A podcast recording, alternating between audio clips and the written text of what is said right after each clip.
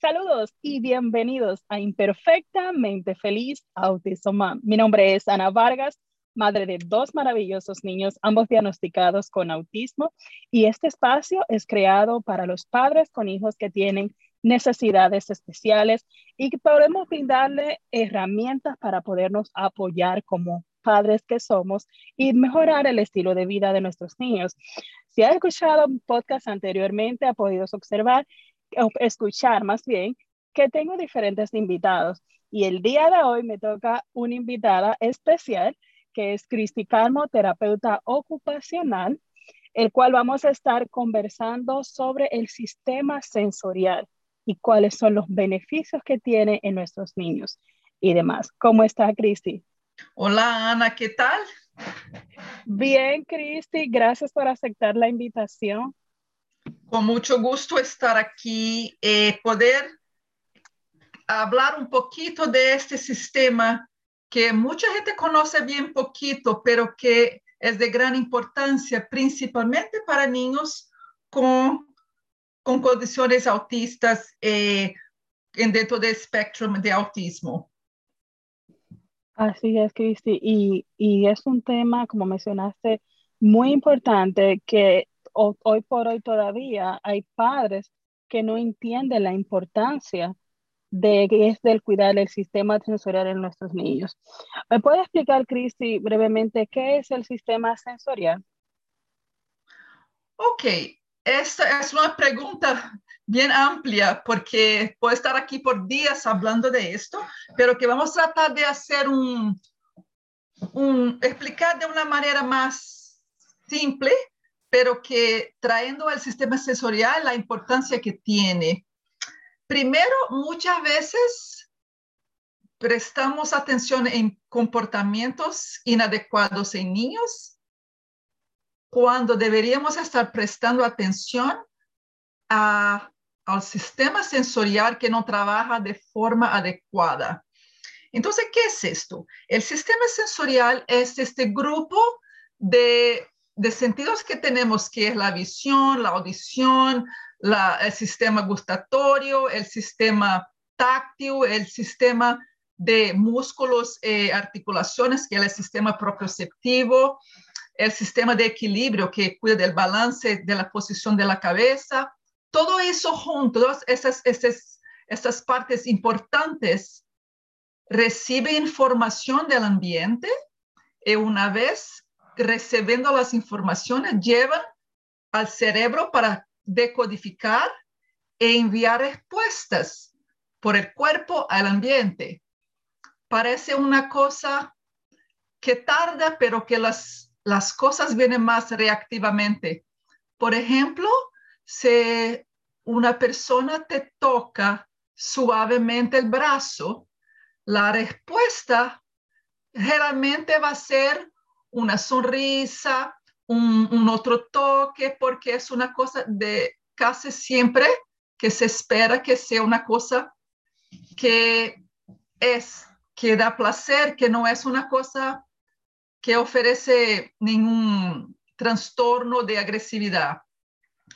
Pero que lo que pasa es que a veces cuando uno toca, por ejemplo, una persona que tiene un trastorno sensorial, este toque no, el sistema de la persona no lo recibe como una cosa tranquila que le da placer, por recibir como una forma de un problema que le va a causar, ah, ¿cómo diría yo? Como si fuera algo que le da miedo o que le, le da un, asco de tener esto, entonces la reacción va a ser diferente, va a ser bien distinta, va a ser patear, eh, gritar, como que tengo miedo de, esta, de este toque. Entonces uno piensa, este niño tiene un comportamiento bien raro. No es el comportamiento. El comportamiento es nada más un reaccionar a un sistema sensorial que no trabaja bien. Entonces hablo de esta manera para que la gente esté más pendiente en lo que está por detrás del comportamiento la manera de observar el sistema sensorial casi siempre, cuando todo va bien, todo va bien.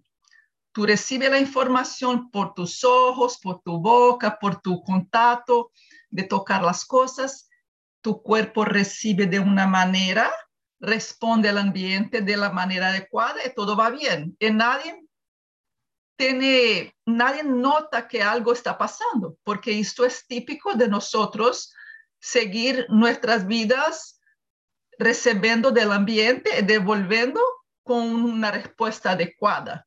Solamente notamos que la cosa está diferente cuando la respuesta del cuerpo al ambiente, al estímulo, viene de forma inadecuada.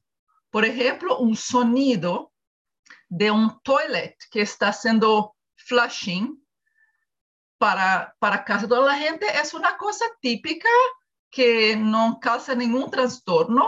Y todos seguimos bien, nos adaptamos a este sonido, pero que para un niño a veces con una condición del sistema sensorial muy, muy delicado en la parte auditiva, cuando escucha este sonido, le puede reaccionar de una manera muy diferente. Por ejemplo, gritando, agarrando a su mamá porque tiene miedo. Entonces, casi siempre solamente estamos pendientes al sistema sensorial cuando la respuesta no es adecuada. Entonces, es, ese, es, ese es lo tema más importante para uno percibir que el sistema sensorial no va bien. Cuando va bien, nadie lo nota. Cuando hay un problema, así decimos, hay un comportamiento difícil, raro, uh, que no, muy unsafe. Entonces son cosas que uno tiene que estar más preocupado en entender el sistema, eh, comprender que el behavior es nada más, el comportamiento es nada más que una reacción del sistema que no está ajustado bien. Te respondo cuando digo así. Claro que sí, esa respuesta estuvo, mira, excelente, excelente y muy clara, porque eh, no, no está usando tantas palabras técnicas y es, y es bueno porque así los padres no entienden de una forma eh, simple, ¿no? Y sencilla, que es lo que deseamos que aprendan. Diante del toilet, la vida pasa diante de un fire truck, la vida pasa así no es que uno va a estar estudiando todos los detalles, pero que cuando toca una cosa es que necesitamos entender, ah, quizá esto tiene que ver con tu sistema sensorial que no va bien o que es más delicado en esta cuestión. Otra cosa muy importante de hablar, que a veces una persona que tiene problemas sensoriales tiene problemas con un sistema distinto. Por ejemplo, va bien con todos los sistemas, pero que no puede mover la cabeza muy abajo, muy al lado o botarse boca abajo, porque eso le pone, le da un miedo horrible. Entonces el sistema propioceptivo es lo que está más afectado. Otros es el sistema auditivo que está más afectado. Casi siempre las personas con, con, problemas sensoriales tienen una combinación, pero que algunos de los sistemas están más comprometidos que otros, no siempre al mismo nivel. Por eso, cuando hablamos de niños con autismo, que uno va a decir, los niños con autismo tienen siempre problemas con los sonidos de la ambulancia, de de sonidos de fire drills, de esto, no, no, es, no es siempre, porque cada, somos todos unique, somos todos individuos y cada uno con sus cosas. Eh, quiero hablar un poquito de esta cosa de sistema sensorial, eh, personas con autismo. No es que toda persona con autismo tiene problemas sensoriales, y todas las personas que tienen problemas sensoriales tienen autismo. son dos cosas distintas. Pueden venir separadas. Me encanta Hablamos de nosotros todos. Uh, por ejemplo, yo tengo un sistema visual bien delicado. Entonces, yo sé que no es que tengo problemas sensoriales, pero que mi sistema visual es delicado. Como yo sé que tengo un problema con la claridad, mucha luz, me deja irritada, quizá nauseada, lo que busco hacer es tener sunglasses, tener sombreros con un visor bien largo, buscar estar en la parte donde hay, no hay tanto sol, ponerme una sombrilla, lo que sea. Cuando yo puedo cuidar mi sistema sensorial con estrategias simples que me funcionan, no es un problema. Es nada más un ajuste. Todos tenemos este tipo de cosas. El problema es cuando la estrategia que el niño busca para cuidar la dificultad que tiene con su sistema sensorial no resulta bien. Por ejemplo, un niño cuando escucha un sonido que, que no le cae bien y le da miedo, es mucho para sus oídos. Él tapa sus oídos y no resulta va para el segundo, que es, vamos a decir que empieza a gritar. Cuando grita, es como que hace un humming por adentro de su propio cuerpo, dentro de su propia cabeza, y hace un block, hace un bloqueo del sonido que está afuera. afuera. Y quizá resuelve bien, otra vez no resuelve bien. Entonces él trata un tercer nivel, que es ponerse todito en una posición de fetal, porque eso le ayuda a compactar y evitar el sonido. A veces resulta bien, otras veces no.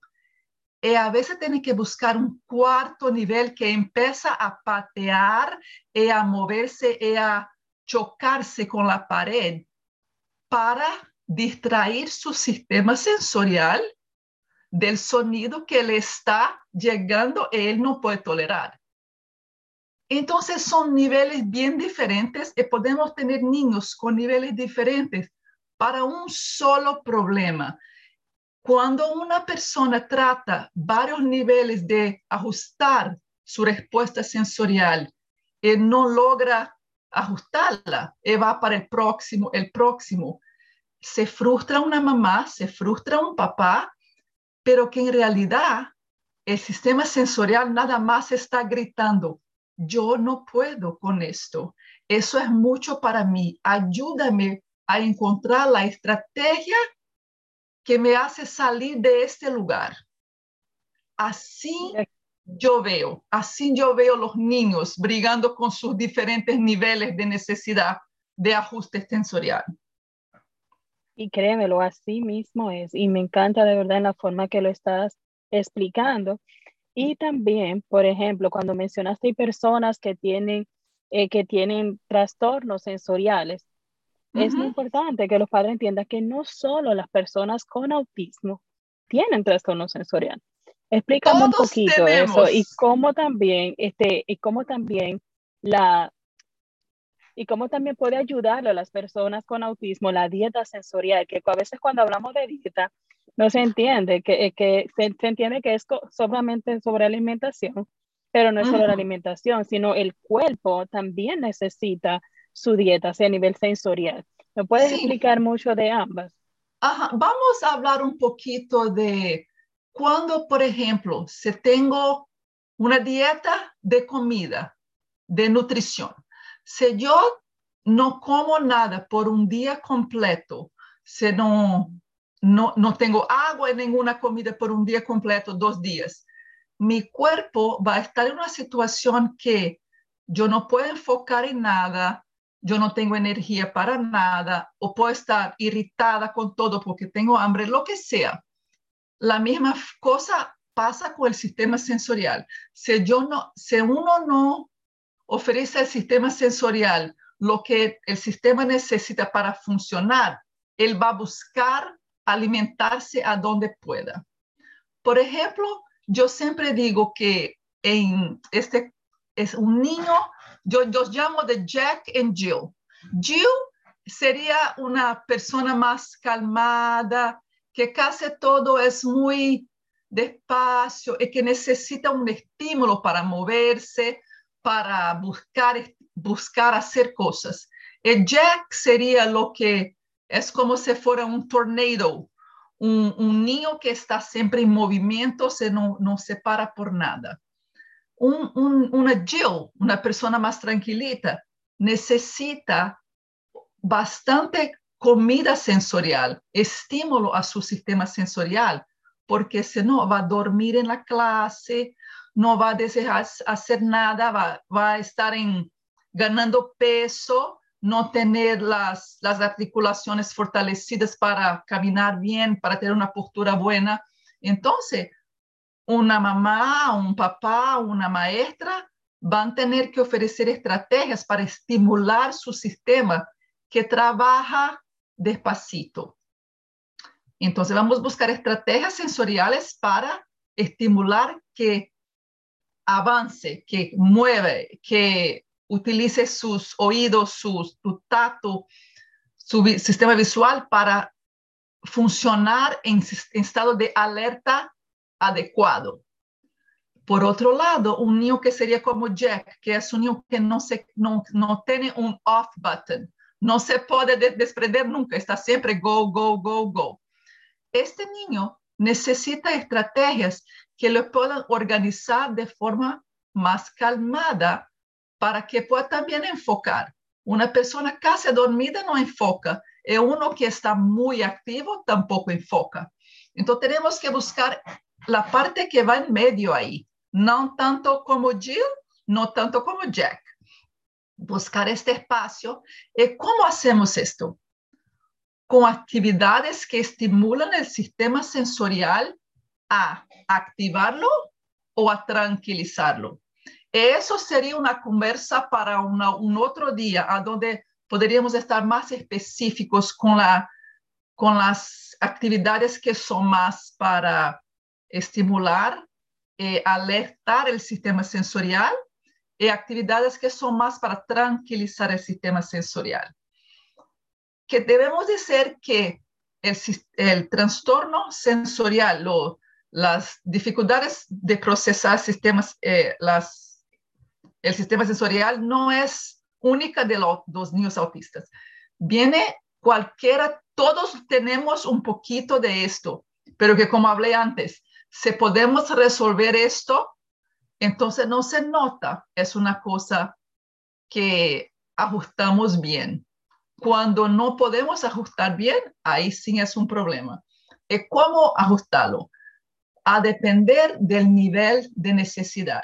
Si un niño con, por ejemplo, un niño, vamos, utilizaremos el, el ejemplo del sonido, el sonido de la ambulancia.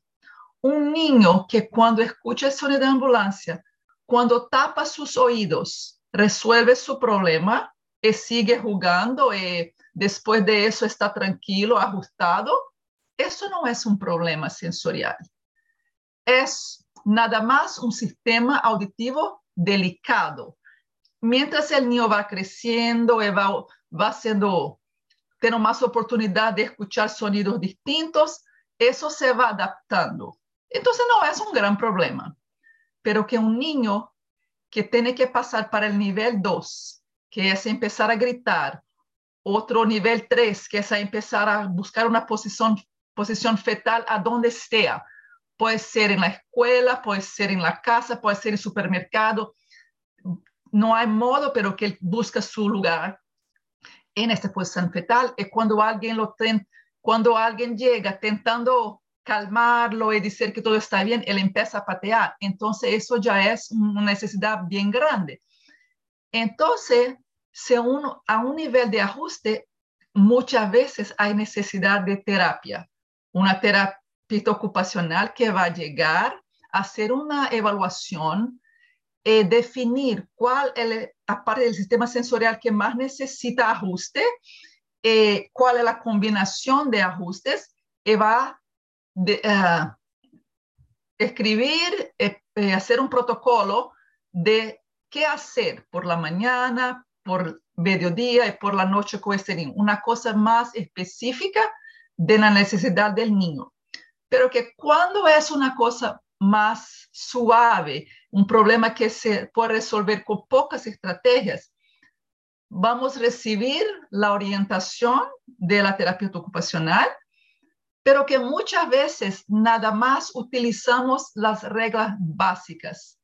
Cuando digo reglas básicas, vamos a dar un ejemplo de una, un body sock, que e, este es un, una, una tela que hace un stretch, que se puede estirar bien, que envolvemos el niño como si fuera un burrito, un burrito de, de chicken burrito, un beef burrito, lo que sea. El niño cuando está como si fuera un burrito con, este, con esta tela envolvida todo su cuerpo, se pone más calmadito. Él, podemos utilizar esta estrategia con el niño varias veces al día para que él vaya acomodando su sistema sensorial cuando va a estar en, situaciones de estar en la escuela con mucha gente o va a estar en una fiesta que va a haber mucho sonido, uno lo prepara antes de ir. O también utiliza los sound blocks, los headphones para evitar sonidos que van a perturbar su sistema auditivo. Entonces, las reglas, las reglas básicas podemos utilizar siempre, porque eso no es nada invasivo pero que cuando es una dieta sensorial más específica, es importante que, esté, que discutirmos con la persona que, que está responsable por la terapia del niño para definir qué tipo de actividad hacemos primero, la segunda para ir poco a poco ajustando su sistema sensorial. Generalmente empezamos con el sistema propioceptivo, que es un sistema que responde bien que es el sistema de heavy work, trabajo pesado, que es uh, empujar algo, puchar algo, eh, envolver trampolín, eh, cosas que tienen que ver con bastante uso de sus articulaciones y con uso de sus músculos. Eso es para calmar el niño, pero que si fuera un niño que está más aguadito, que siempre quiere estar sentado. Este no es el sistema que vamos a trabajar primero. Por ejemplo, una regla básica para activar un niño que está súper tranquilito y no quiere hacer nada sería el sistema táctil estimulado de forma bien blandita, como si fuera un, una feather que se va pasando bien suave en tu cuerpo para como que despertar su sistema táctil. Y son estrategias varias. Como te digo, podemos hablar de esto un día específicamente, pero que hoy lo que quiero dejar bien claro es que todo depende del nivel de ajuste. Si el niño se ajusta con poca cosa, las reglas básicas podemos utilizar, pero que si el niño necesita más intervenciones, es importante tener una evaluación de un terapeuta para estar haciendo la cosa más específica que necesita el niño. Y me encanta que, que expliques, eh, que explique eso, que una dieta sensorial no la puede hacer cualquier persona, tú sabes, porque es de acuerdo a la necesidad del niño. Entonces, la dieta sensorial debe de ser realizada por un terapeuta ocupacional mi gente. Así que tengan eso muy pendiente, no se ponga así que el vecino lo hizo de esta forma, esto le funcionó. No, no, cada niño es totalmente diferente. Cada persona con autismo es totalmente diferente. El nivel de necesidad, el nivel de necesidad También. cambia. Exacto. Y yo eh. les recomiendo, porque como, como tú sabes, Cristi, eh, eh, yo empecé la dieta sensorial con Chade desde que ella era chiquitica que fue una, una, muy buena recomendación que me hiciste y que hoy por hoy yo todavía lo sigo. Y cuando voy al dentista con Shadei y con Sammy, yo me llevo el, el, el body sock, ¿verdad? Que es lo que explicaste que es el wrap, y también el, el weight blanket, que es la frisa con, con pesa para que así lo organice y decírselo. Pero como yo lo hago ahora, no era como era entonces yo era chiquita, porque había que explicarle, porque cada reacción que tiene un niño al principio no es la mejor. Y me gusta siempre explicar eso, porque piensan como si no tienen resultado en tres días, lo dejan, no, eso no me funcionó. No es así. Para darte cuenta si no le funcionó, debes de tratarlo, digo yo, Cristi, que por lo menos un mes, ¿verdad? Para así poderse darse cuenta, pero de un día a otro no, porque es igual como en el trabajo, ¿verdad? En el trabajo no sería... un sistema... Ajá, como nosotros, cuando empezamos a, a hacer gimnasio, vamos un día y no vamos a lograr todo Vamos otro día y poco a poco el cuerpo se va adaptando a esto. Eh, todo tiene una disciplina para que pueda pasar. Una cosa muy importante con condiciones sensoriales. Si los niños tienen una manera de comprender lo que viene adelante, la cosa funciona mucho mejor. Por ejemplo, si vamos al dentista, que generalmente niños con condiciones sensoriales, no, no quiere ir al dentista. Yo no quiero ir al dentista tampoco, pero que yo me ajusto, porque uno aprende que tiene que ir, y que son tantos minutos, yo me respiro profundamente ahí, aprieto mis manos, encuentro algo para hacer en mi mente, es mi manera de, es mi estrategia para ajustarme a una cosa que no me conviene, que es estar ahí en dentista. Pero que para los niños con problemas sensoriales que están ahí, eso es difícil. Entonces, una cosa bien importante que podemos hacer es trabajar las historias, las um, social stories, las historias sociales. Sí, las historias sociales, exacto. Bien importante. Por ejemplo, si tú tienes una foto de a dónde está el dentista, generalmente, si tú buscas en Google, va, va, puede ver la foto a dónde vamos. Entonces, podemos hacer, até mesmo en el celular. Aquí vamos, y generalmente en este lugar hay una foto del dentista en la website que va a estar con tu niño. Podemos hacer una historia sensorial un mes antes. Mira, este día va a llegar esta, de aquí a algún día vamos a este lugar. Mira que aquí tiene un árbol, tiene un jardín. Y aquí hay este señor, mira, este señor le quiere súper bien, él quiere cuidar tus dientes para que todo esté bien, y tú no tenga dolor, y tú explica, el niño se pone loco, no quiere ni oír hablar de esto. Mañana tú tratas otra vez de una cosita más blanda, y cuando el día de ir al dentista, eso está más fácil. Una cosa que podemos decir es, después que vamos al dentista, el señor va a chequear todos sus dientes, tú vas a poder a visitar el treasure box y tú vas a coger un regalito ahí, que tiene stickers, que tiene, tú sabes, lo que quiera que hay ahí. Y después de eso, vamos a jugar en el playground. El niño sabe que si él tolera estar ahí, va a poder ir a su favorito playground. Muy importante lo que llamamos de prevenciones de la rutina va a cambiar este día porque no es típico que un niño va a un dentista todos los días. Entonces preparamos para este día, hablamos de esto y después que el niño está, el dentista viene a la casa, ofrecemos una cosa que le gusta para que tenga una, una memoria buena de ir al dentista. Siempre que voy al dentista, Después mi mamá me lleva a jugar en el playground. Si tú no tienes mucho tiempo, porque a veces la mamá tiene otras cosas que hacer, tiene otras responsabilidades, otros niños a recoger, que sean cinco minutos de algo que el niño le gusta mucho, que sea jugar ahí, que sea tener su, su muñequito favorito. Cada papá sabe lo que, lo que le gusta a su hijo. Entonces, muy importante, muy importante tener una recompensa por pasar una cosa que es difícil para el niño.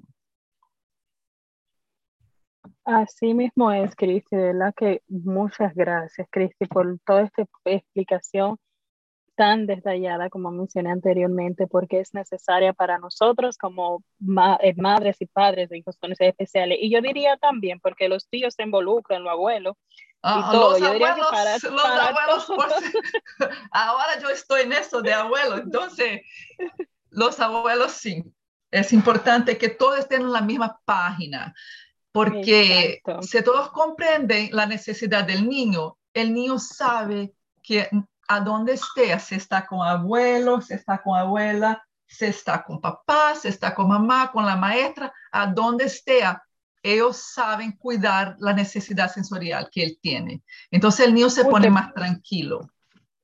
Qué bueno que explicaste eso, porque mira, algo, eh, y brevemente lo, lo, voy a explicar, este, algo que yo practico con, con mis dos niños, y al principio en realidad me fue muy difícil con Shadey porque es la primera niña, es la primera hija mía, ¿no? Entonces uno tiende a proteger más. Entonces cuando se protege tanto se hace daño, pero eso no lo va aprendiendo con el tiempo. Eso no hay gente que te lo diga, eso es como que tú lo aprendas, que te entiendas.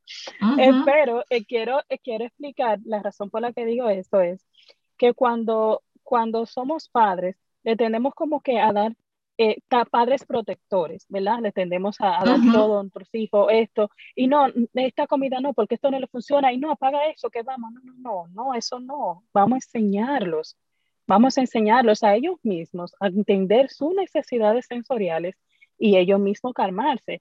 Shadei tiene 15 años y todo es un proceso, pero Shadei cuando ve que se siente mal, que hay mucho ruido, ella misma coge sus headphones y se lo pone, sus audífonos de bloquear sonido y se lo pone o, o, cuando ve que está como que muy ansiosa, ella misma va y coge el blade blanket y se lo pone. Y eso a mí como madre me da una gratificación grande. ¿Fue de la noche a la mañana? Claro que no. Fueron muchas horas de trabajo, muchos días sin dormir, sin descansar y un compromiso tanto de mi esposo como mío y de toda la familia, porque es que no es solamente el autismo, es en, en la mamá y el papá que, que cae o el niño, no, es la familia entera que cambia, ya la rutina es otra. Si usted le dijo a su hijo, usted se va a acostar a las 8 todos los días, a las 8 y media, a veces un poco difícil con las personas con autismo, porque tienden a tener dificultad al, dormir, como fue mi caso con la niña, y me tomó mucho tiempo. Pero algo que yo aprendí muy bien es que si yo le digo a mi hija, tenemos que irnos de un sitio, tenemos que irnos. Porque si, tú, si, si, yo te explico en la casa y, tú, y te digo, ok, si tú corres y tú sabes que vas a coger un bizcocho y eso no se puede, nos vamos para la casa. Mira, aunque yo me quiera quedar en ese tiempo, que me quería quedar de la forma que yo le enseñaba a ella que esa conducta estaba mal, era yéndome. Tú querías estar ahí, pues tú tenías que tener una conducta apropiada. ¿Entiendes? Y no te voy a decir, bueno, y tú lo sabes, que es como que, oh, ya es perfecta. No, nadie es perfecto. De hecho, este espacio se llama Imperfectamente Feliz Autismo. Estamos tratando de mejorar, de ver qué no funciona para poder ayudar a nuestros niños y a nosotros como padres, que esa es la idea principal, ¿verdad? Que sí, de nosotros entendernos, ente, perdón, entender a nuestros niños para que ellos puedan mejorar su estilo de vida en un futuro porque no vamos a estar para siempre. Entonces, Cristi, dime algo, dame un, mensaje de motivación para Eso es eh, Sí, eso es muy importante. Lo que tenemos que hacer es ayudar a los niños a construir su propia maleta de estrategias. En la vida van a tener que llevar su propia maleta con estrategias. Cada día tienes una oportunidad de enseñar una cosa nueva o repetir una cosa hasta que la cosa esté más automática. Eh, tenemos que pensar, ese esfuerzo va para la maleta de vida de estrategias sensoriales para mi hijo. Esto va para la maleta, esto va para la maleta. Cada vez que yo tengo necesidad de decir, ah, ya no puedo, esto no, no logro nunca, parece que doy un paso adelante, cuatro para atrás. Eso ya no me, ya, ya no puedo, ya estoy cansada. Tenemos que pensar, ¿qué puedo yo hoy poner en la maleta de mi hijo que él puede llevar en su vida para estar más tranquilo, más adaptado, con respuestas mejores el ambiente que él esté. No va a ser cada, todos los días no vamos a hacerlo bien. Hay días que estamos cansados, eh, que estamos con otros problemas, eh, nos dedicamos un poquito menos, pero que mañana viene el sol, viene otro día, una nueva oportunidad de hacerlo. Es siempre en mente, más un detalle para la maleta de estrategias de mi niño. Eh, no hay nada que una mamá pueda dejar, un papá pueda dejar a su hijo que llenar esta maleta de cosas que él puede utilizar por toda su vida. Pero que importante también para dar cositas a esta maleta, una mamá y un papá, tiene que estar llenos de energía, de cosas buenas en su corazón, si no, no tiene fuerza para hacerlo. Por eso es importante que cojas también tu tiempo para caminar solito y respirar tranquilito, que alguien te cuide el niño por 5, 10, 30 minutos para que tú puedas bañarse tranquilo, quizá leer un libro, quizá mirar su, su película. A veces no podemos hacer eso todos los días, pero que si lo hacemos a cada rato, combinamos alguien en la familia por estar con tu hijo por 30 minutos, por una hora, aprenda a decirle, yo sí necesito tu ayuda porque a veces los papás creen que nadie le va a ayudar. Eh, es importante que cuando alguien te ofrece ayuda, quieren realmente ayudarte. Entonces pensamos, si esta persona me está ofreciendo ayuda, es porque sabe que me va a hacer bien y hace bien también a la otra persona ayudarte. Ella se siente que es parte de tu vida, que sigue parte de, de tu tu, caminata en la vida, que es, que es parte de esta nueva realidad que tú estás viviendo, que tú no estás rechazando las personas que antes estaban en tu vida cuando no había autismo en tu familia. Y muy importante que comprendamos que hay personas que, siguen queriendo ayudarte, quieren a, a la mitad, quieren tu cariño, lo mismo que tenían antes, aunque ahora tú tienes una situación más distinta, ellas te pueden ayudar. Y tenemos que aprender a decir gracias por tu ayuda.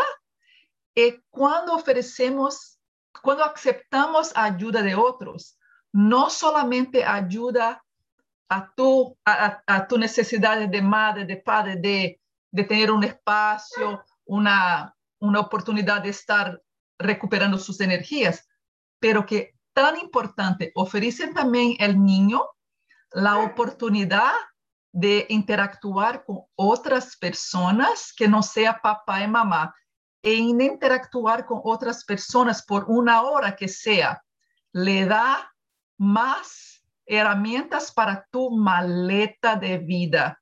Eso es muy importante. Eso quería de, dejar bien claro que cuando tú ofreces, cuando recibe ayuda, todos ganan. La persona que te ayuda gana porque se siente parte de tu vida.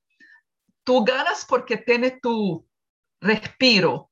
El niño gana porque tiene más herramientas para su maleta de vida.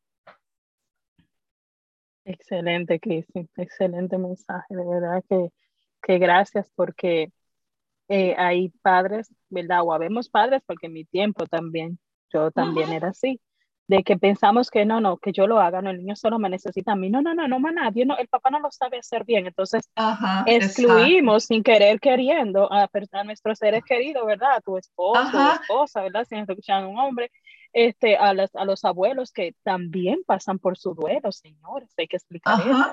Elimitan la respuesta del niño. El niño aprende a nada más interactuar con la mamá a responder a, a, lo que pide la mamá. Entonces, como que solamente eh, cada, cada uno tenemos nuestro propio estilo de hablar, de funcionar.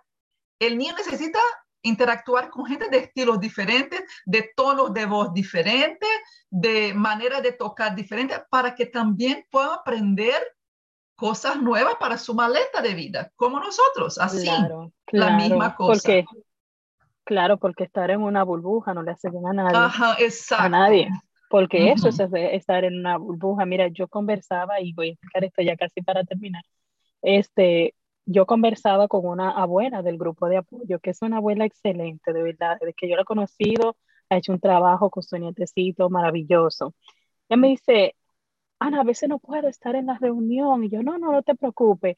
Pero me dijo en una de las conversaciones, no, que yo estoy una, una, eh, eh, estoy como 24-7 con mexicano. Espérate, tú tienes que ir a una de las reuniones del grupo de apoyo porque eso no es saludable. ¿Me entiendes? Yo te necesito ahí, lo en altavoz, usted lo pone en, el que en mute el, el, el micrófono, quita la cámara y no escucha, porque es muy importante. Por ejemplo, el grupo de apoyo, tú sabes que nos reunimos cada segundo sábado del mes. Esta, la próxima semana vamos a estar conversando como sobre, perdón, como sobre manejar, cómo manejar el estrés.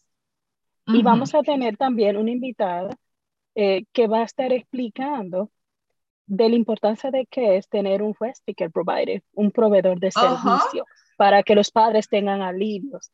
Entonces, hay herramientas que hay que debemos saber usar. Y el grupo de apoyo está para informar y, tal como indica su nombre, un, un grupo de apoyo para los padres. Claro. Así que estamos ahí para pues, ayudarlos. El grupo lo pueden seguir en Facebook, todos unidos luchando por una misma causa. Por una misma causa, exactamente. Así es. Cristi, muchísimas gracias por aceptar la invitación de todo corazón. Gracias, gracias, gracias. Este, no sé si te gustaría que decirnos tus redes sociales de True Blue para que si las personas, si tú gustas, te puedan seguir y ver los tics semanales que tú posteas en tu página. Sí, estamos con True Blue Therapy, una cosa bien uh, interesante que tenemos ahora. Recientemente empezamos con el High Five Program, que es un entrenamiento de estrategias sensoriales para problemas de comportamiento. Esta es una, una clase que yo vengo trabajando en eso, son años, ya ocho que yo ofrezco esta clase en face to face. Uh, geralmente utilizamos PowerPoint, pero que ahora con esta cosa de la pandemia de COVID, empezamos con un nuevo sistema donde hacemos videos. Eh, va, vas mirando el video paso a paso a tu, a tu, a tu tiempo y después a cada mes nos encontramos en un Zoom class como este para hacer preguntas, para discutir los temas que son importantes para todas las mamás y papás este curso como que ofrece la fundación, las bases del sistema sensorial y cómo trabajar con esto. Entonces, si tú tienes interés, uh, vamos también a tener una rifa uh, en, yo creo que próximo mes con el grupo de apoyo para poder uh, recibir este curso gratis. Así que ahí vamos, ayudando lo que podemos a seguir con los niños avanzando cada día más y que los papás lo puedan lograr de una manera tranquila y con una sonrisa en la cara. Muy bien, Cristi, gracias. Yo también, algo también que voy a hacer en la descripción, voy a poner la página de Facebook de True Blue, para entonces si los padres desean seguir la página, pues que se puedan agregar también. Y gracias de verdad, de todo corazón. Muchísimas gracias. Y gracias a todas las personas que nos están escuchando. gracias por, por unirse a nuestro, a nuestro espacio, por aprender, porque eso es algo que necesitan nuestros niños, que nosotros aprendemos para ayudarlo a ellos a mejorar cada día. Recuerda, respirar profundo, vivir un paso a la vez, sin prisa y con mucha calma Seguirme en mis redes sociales, imperfectamente feliz, Autisomam. También me puedes seguir en YouTube como Family Resource en Consultation Services y en Facebook como Family Resource en Consultation Services. Gracias y que tengan todos un excelente día. Bye bye. Bye, Kirsty. Bye.